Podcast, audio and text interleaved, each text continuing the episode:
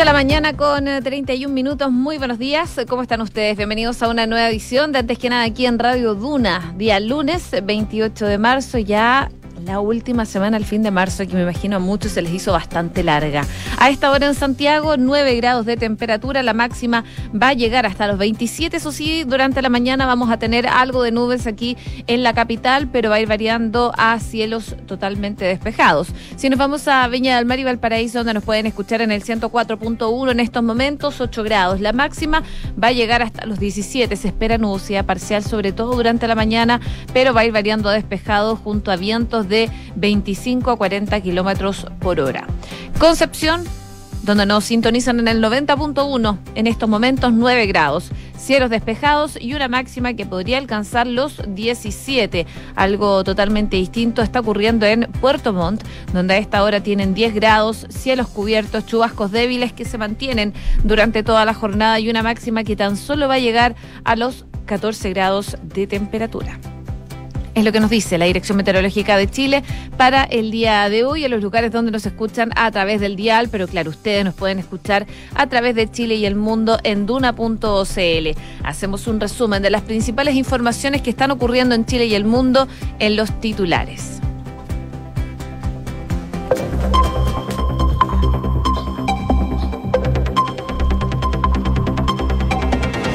La ministra Camila Vallejo, respecto al eh, proyecto de Quinto Retiro, aseguró que una cosa es acudir a una medida desesperante en un gobierno que no daba muchas alternativas y otra es hacerla en una política pública y permanente. La ministra vocera de gobierno además se refirió a la designación de Bárbara Figueroa como embajadora en Argentina, señalando que es parte de las señales que se pretenden dar en materia de paridad, entre otras. Según la última encuesta Academ, la desaprobación del presidente Gabriel Boric aumentó 10 puntos. El sondeo revela además que el 64% está en desacuerdo con un proyecto de amnistía que favorecería a los detenidos por eh, producir desórdenes, destrozos y violencia en el contexto del estallido social. Hoy vence el plazo para presentar propuestas del sistema político en la Convención Constitucional. En extensas jornadas, los distintos colectivos siguen trabajando para buscar un acuerdo y aún quedan nudos eh, por resolver como la figura que va a acompañar al presidente y la inclusión de independientes en las elecciones. El diputado Jorge Alessandri difundió un nuevo video de la agresión al carabinero en la marcha de la Confech. En el registro se ve cómo el uniformado es golpeado por un grupo de encapuchados y se escucha el disparo que realiza. Los primos Tralcal volvieron a prisión tras eh, concretar su primera salida dominical. Los condenados por el caso Luxinger Macay se mm, reingresaron al Centro de Educación y Trabajo de Victoria a eso de las 21.30 horas. Y en noticias internacionales, Turquía espera que Ucrania y Rusia pacten en Estambul un alto al fuego duradero. La oficina del presidente Recep Tayyip Erdogan anunció el domingo que las delegaciones negociadoras se van a reunir entre hoy y mañana. Coda ganó el Oscar a la mejor película en una ceremonia marcada por el golpe de Will Smith a Chris Rock.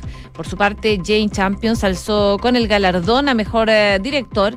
Jessica Chastain consiguió el título de mejor actriz gracias a su rol en Los ojos de Tammy Faye. Y Bestia, lamentablemente, no pudo ganar en mejor corto animado.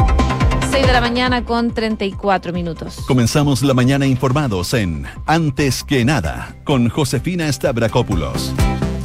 Bueno, finalmente el gobierno confirmó a Bárbara Figueroa en la Embajada de Argentina, según lo que eh, se explicaba en el comunicado que se dio a conocer durante la jornada de ayer, es que la ministra de Relaciones Exteriores informó que el eh, presidente Gabriel Boric había designado a Bárbara Figueroa en la Embajada de Argentina, quien ya recibió el respectivo beneplácito.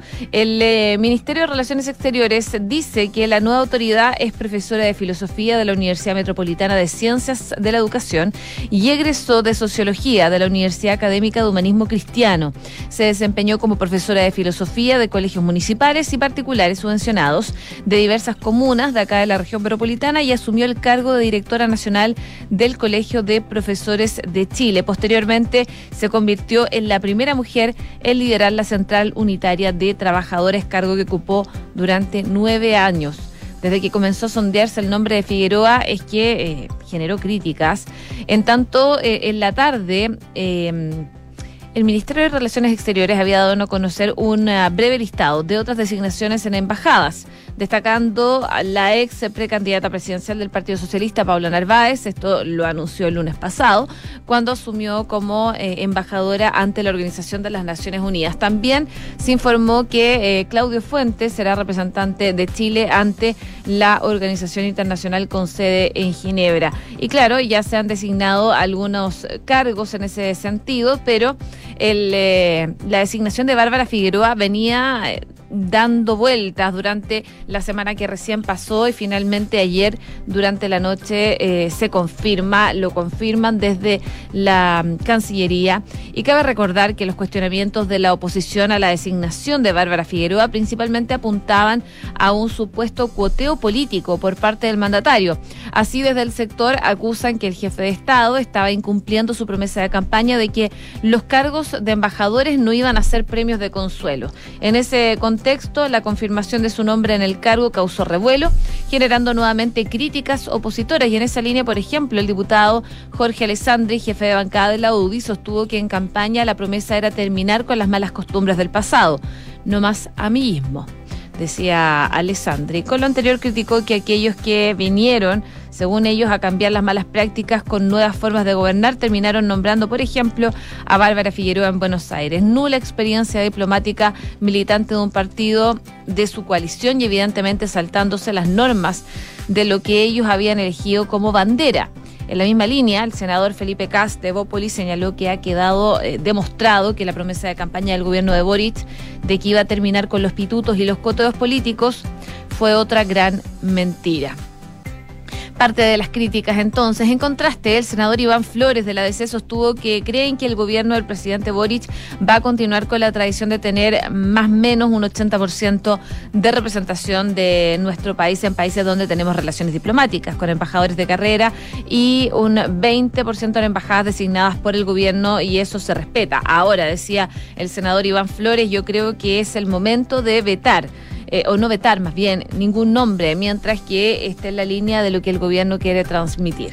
Igualmente, Heraldo Muñoz, ex canciller durante el segundo gobierno de Michelle Bachelet, manifestó que él desea que le vaya muy bien para beneficio de las relaciones bilaterales y nuestros intereses, por supuesto, también internacionales. 6 de la mañana con 38 minutos. Estás en Antes que nada con Josefina Stavrakopoulos. Duna 89.7 se dieron conocer los resultados de la encuesta Plaza Pública Academ, que corresponde al periodo comprendido entre el miércoles pasado, el 23, y el viernes 25 de marzo la cual reveló que un 30% de los encuestados desaprueba la forma como el presidente Gabriel Boric está conduciendo su gobierno, lo que representa un aumento de 10 puntos porcentuales respecto a la semana anterior. En tanto, la aprobación se mantiene en un 50%.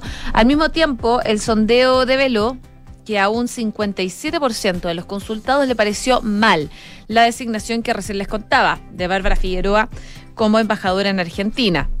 Mismo porcentaje que en 2018 evaluó negativamente el nombramiento de Pablo Piñera en el mismo cargo. En cuanto al gabinete presidencial, solo nueve de los 24 ministros lograron superar el 40% de conocimiento. Entre ellos, los mejores evaluados son el titular de Educación, Marco Antonio Ávila, un 72%. El ministro de Hacienda, Mario Marcel, eh, le sigue con un 71%. La ministra de Salud, María Begoña Yarza, un 67%. Y le siguen el ministro de Economía, Nicolás Grau, con un 61%. Y así, y sorprende que, por ejemplo, Camila Vallejo tenga un 55 y cierra la lista Esquiasiches con un 54% de, de conocimiento. Por otra parte, el 64% aseguró estar en desacuerdo con el proyecto de amnistía. Ahora vamos con los proyectos y con las posturas que ha tenido el gobierno. Eh, un 64%, como les comentaba, aseguró estar en desacuerdo con este proyecto que favorecería a los detenidos producidos, eh, que produjeron desórdenes eh, y destrozos y violencia en el contexto del estallido social. La oposición a esta medida es más alta entre quienes se definen como de derecha, con un 89%, y también entre los mayores de 55 años, con un 72%, y entre quienes pertenecen al sector socioeconómico bajo, con un 71%. Sobre el trabajo de la Convención Constitucional y el plebiscito de salida, la intención de aprobar el nuevo texto se mantiene estable en un 46%, mientras la posibilidad de rechazarlo subió tres puntos porcentuales y quedó en 36. Y finalmente se desplomó la preocupación por contagiarse de COVID-19, puesto que la semana pasada un 41% afirmaba estar preocupado, mientras que en el último sondeo el porcentaje bajó un 29%. Pese a ello, un 63% está en desacuerdo con terminar con el uso de la mascarilla en espacios públicos. Por el contrario, un 37% está de acuerdo con finalizar dicha medida precautoria. 6 de la mañana con 41 minutos. Estás escuchando Antes que nada con Josefina Stavrakopoulos en Duna.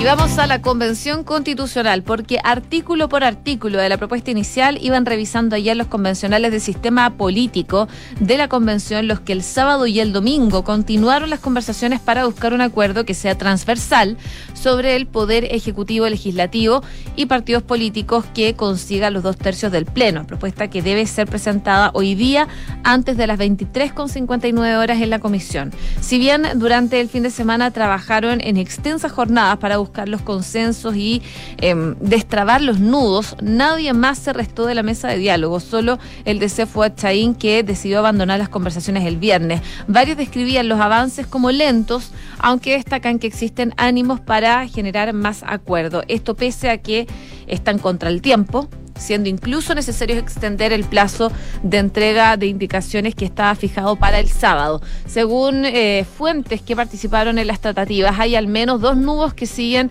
sin resolverse. El primero ¿Qué figura acompañará el cargo de presidente de la República? Mientras el Partido Comunista sigue insistiendo en la creación de una vicepresidencia paritaria, el Frente Amplio considera clave para ellos que se contemple un ministro de gobierno. De todas formas, dicen, eh, está este conflicto que es complejo de resolver y aún no se toman decisiones al respecto. Y es un tema que se ha postergado, pero la idea de que la propuesta se, se dé en un consenso...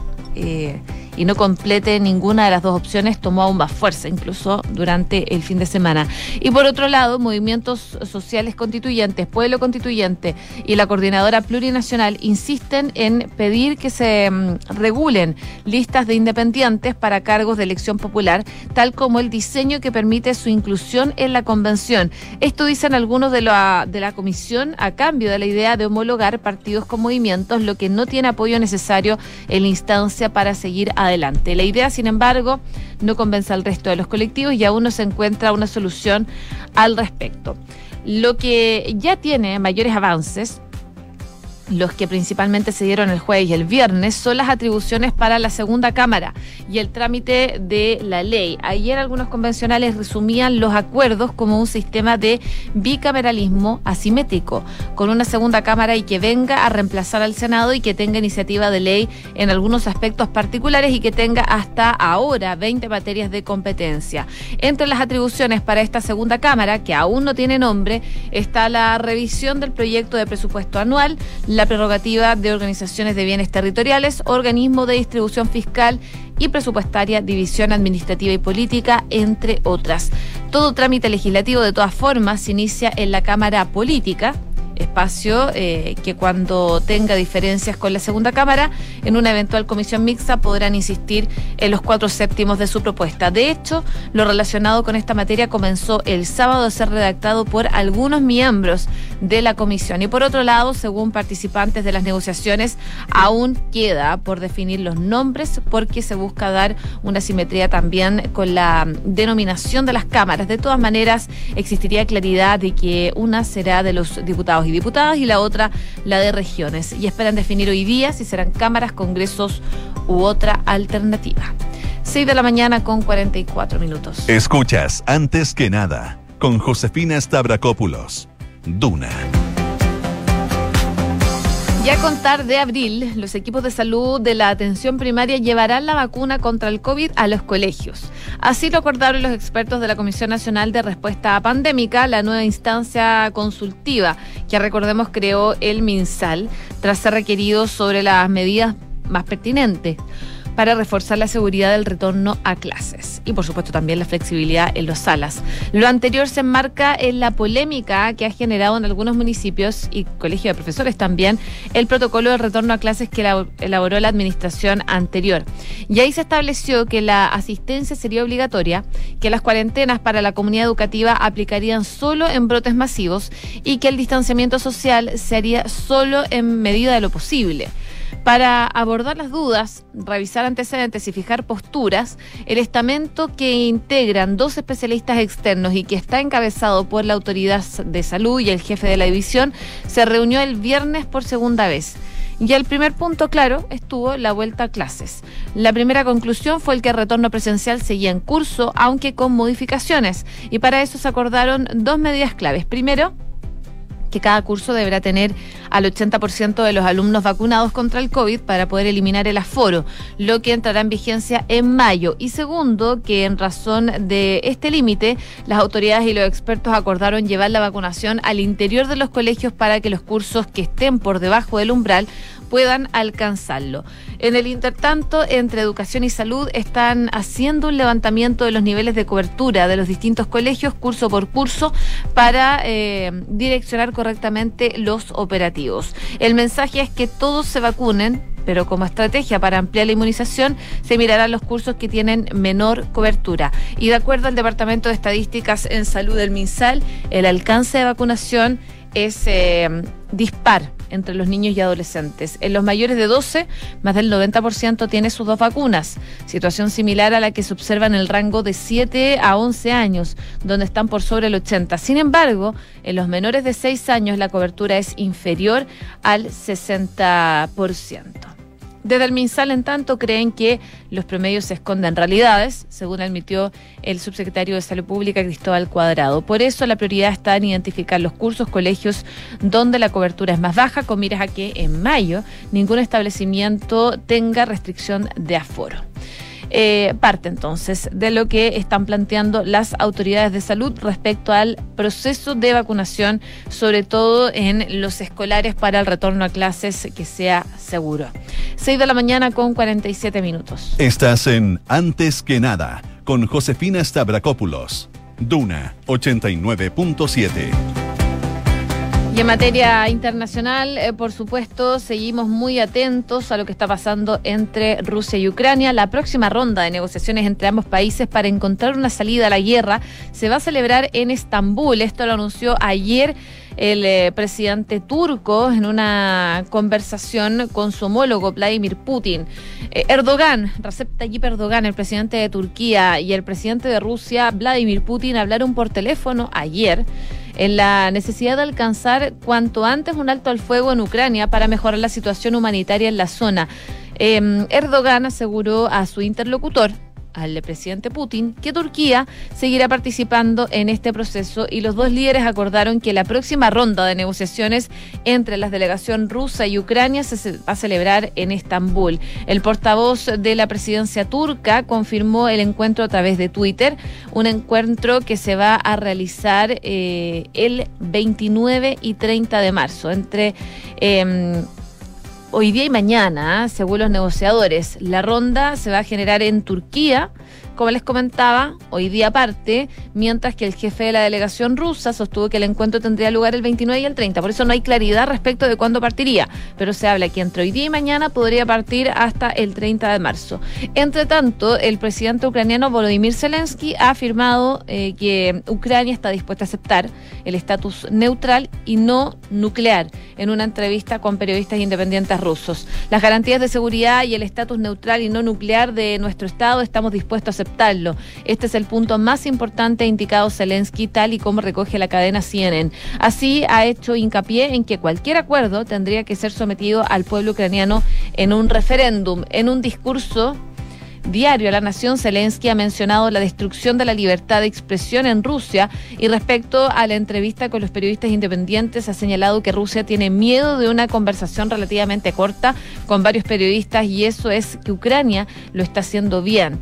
No espera una nueva ronda de negociaciones porque buscamos la paz de verdad, sin demora, Según me informan, hay una oportunidad y una necesidad de una reunión cara a cara en Turquía, fue lo que dijo Zelensky a estos periodistas internacionales. Y así ha reiterado que las prioridades de Ucrania las negociaciones son la soberanía y la integridad territorial del país y las garantías efectivas de seguridad. Nuestro objetivo es obvio, la paz y el restablecimiento de la vida normal en nuestro estado natal lo antes posible. Parte entonces de lo que han sido las negociaciones eh, y lo que será de ahora en adelante las negociaciones entre Rusia y Ucrania, que van a continuar ya probablemente mañana o pasado en Turquía, según lo que han explicado las autoridades de ese país. Y cómo no, hablar de los Oscar también. La película Coda ganó ayer en los Oscar a la mejor película en una ceremonia que estuvo marcada por un golpe que le dio Will Smith a Chris Rock y que se convirtió en lo más comentado de la noche. Si es que ya vieron sus redes sociales, bueno, la bofetada que le dio Will Smith a Chris Rock es eh, realmente impresionante y ya está totalmente viralizada. Además, uno de los intérpretes de Coda, Tori Kotsur hizo historia como el primer hombre sordo en recibir un premio de la Academia al Mejor Actor. El título del cineasta es un mm, acrónimo para Hijo de Adultos Sordos y allí Kotsur interpreta a Frank Rossi, un padre de una adolescente que lucha por ayudar en el negocio familiar de pesca mientras persigue su propio sueño en la música. Eh, Anteriormente eh, estuvo nominado por interpretaciones en el año 2012.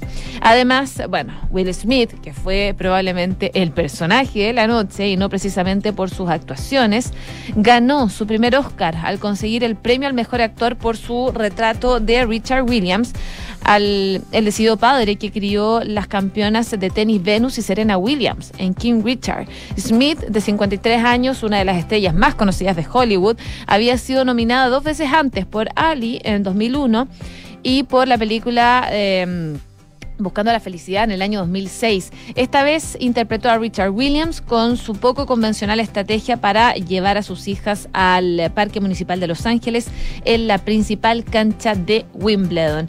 Pero eh, claro, como les comentaba, lamentablemente eh, la noche fue protagonizada por Will Smith y no precisamente por este galardón. Cuando este, mm, cuando Chris Rock eh, estaba realizando la tradicional rutina de los Oscars, donde bromeó con los invitados, el actor realizó una broma que es le cayó bastante mal a Will Smith, quien se levantó de su asiento lo encaró y lo golpeó ante el asombro de los espectadores que probablemente no sabían qué estaba pasando, si era actuado o no.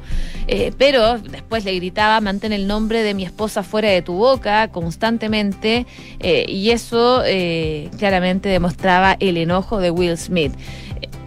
un poco en shock, Chris Rock dijo eso fue un gran momento para la historia de la televisión. Posteriormente, al momento de ganar su primer Oscar, Will Smith, visiblemente emocionado, no se refirió directamente a lo sucedido, pero pidió disculpas a la Academia del Cine y a los asistentes y dijo, bueno, espero que me vuelvan a invitar. Eh, Bestia, lamentablemente el corto chileno no pudo conseguir el Oscar, fue superada por The Windshield Weeper, una cinta dirigida por el español Alberto Mielgo. El film de 13 minutos de duración cuenta una historia de un hombre que mientras fuma en una cafetería se pregunta qué es el amor y fue creado por la técnica 3D. Así que lamentablemente eh, Bestia no logró ganar en la categoría, pero igualmente se le dio una gran visibilidad a propósito de esta nominación en los premios Oscar que se realizaron ayer en Los Ángeles. 6,53.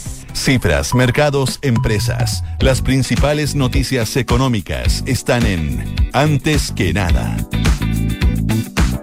Y en noticias económicas se destaca el proyecto de 40 horas. El gobierno tiene dentro de su programa avanzar en la reducción de la jornada laboral. La ministra del Trabajo, Janet Jara, ha enfatizado que será una prioridad dentro de la agenda laboral del gobierno, mientras que el ministro de Hacienda, Mario Marcel, ha sostenido que junto con avanzar en la reducción también debe haber un avance en la productividad. El camino en paralelo de ambas materias es el que debe cuadrar el Ejecutivo antes de ingresar esas iniciativas al Congreso. En 2019, recordemos, las diputadas en ese entonces, Camila Vallejo, que ahora es ministra, y Carol Cariola, impulsaron un proyecto que buscaba reducir la jornada laboral, una iniciativa que fue aprobada en la Cámara, pero que no logró avanzar en el Senado y dado el escenario de crisis que atravesaba el país por la pandemia también, ahora forma parte del programa de apruebo dignidad. Pero ¿cuál es la realidad comparada en la región y con los países que integran la Organización para la Cooperación y Desarrollo Económico?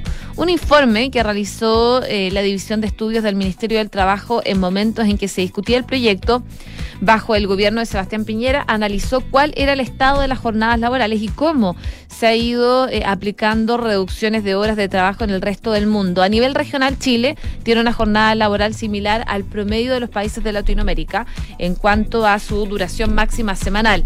Solo Ecuador cuenta con una jornada de trabajo de 40 horas semanales, mientras Uruguay y Argentina tienen 48, Brasil tiene 44. Por ello, si se avanza en el proyecto, Chile sería el segundo país de la región en una de las jornadas más bajas y sin mayores medidas de flexibilidad laboral. Actualmente el Código del Trabajo establece una jornada ordinaria máxima de 45 efectivas de trabajo, distribuibles en no más de 6 ni menos de 5 como regla general. Además señala que la jornada ordinaria diaria no puede sobrepasar las 10 horas efectivas con un máximo de 2 horas extraordinarias por día pagadas con un recargo del 50% del sueldo base convenido en la jornada ordinaria. Así que vamos a ver si avanza finalmente este proyecto de 40 horas laborales. 6,56. ¿Sabías que puedes comprar de forma anticipada los servicios funerarios de María Ayuda? Entrégale a tu familia la tranquilidad que necesitan y estarás apoyando a cientos de niños de la Fundación María Ayuda. Convierte el dolor en un acto de amor. Cotiza y compra en www.funerariamariaayuda.cl. Y este 2022 contrata tu seguro obligatorio en consorcio. Es más simple y conveniente. Entra a consorcio.cl rápido y sin filas y lo mejor es que al contratarlo ayudas a los niños de Cuaniquia. Contrátalo hoy en consorcio.cl. Viene a continuación Duna en Punto junto a Rodrigo Álvarez. Que esté muy bien y que tengan una muy buena jornada.